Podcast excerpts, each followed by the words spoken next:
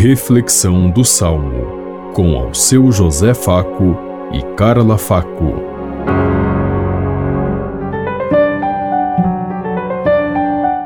Paz e bem a todos os ouvintes que estão em sintonia conosco neste dia, na meditação do Salmo 84.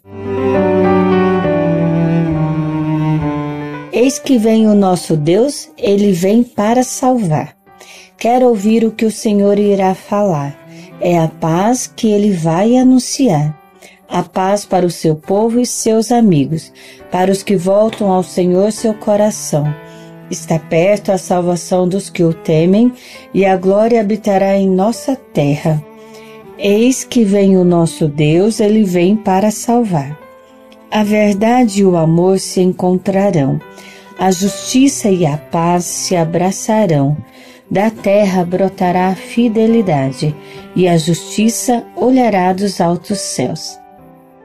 Eis que vem o nosso Deus, ele vem para salvar. O Senhor nos dará tudo que é bom, e a nossa terra nos dará suas colheitas. A justiça andará na sua frente, e a salvação há de seguir os passos seus. Eis que vem o nosso Deus, ele vem para salvar. Eis que vem o nosso Deus e ele vem para salvar. Deus veio trazer a nossa possibilidade de salvação, mas antes de tudo isso nós precisamos encontrar a liberdade de ser e de existir como pessoas humanas. Foi por isso que Deus nos chamou à existência, para a felicidade e para a realização.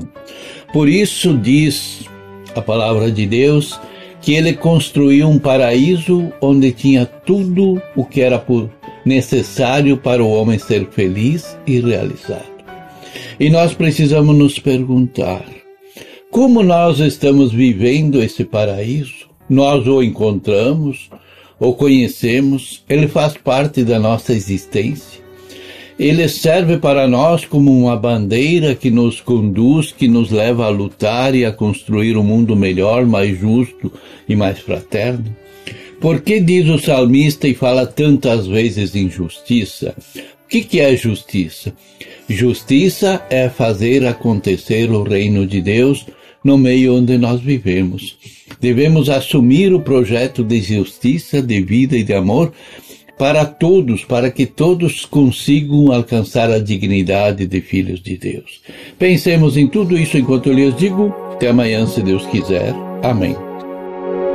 Você ouviu Reflexão do Salmo com ao seu José Faco e Carla Faco.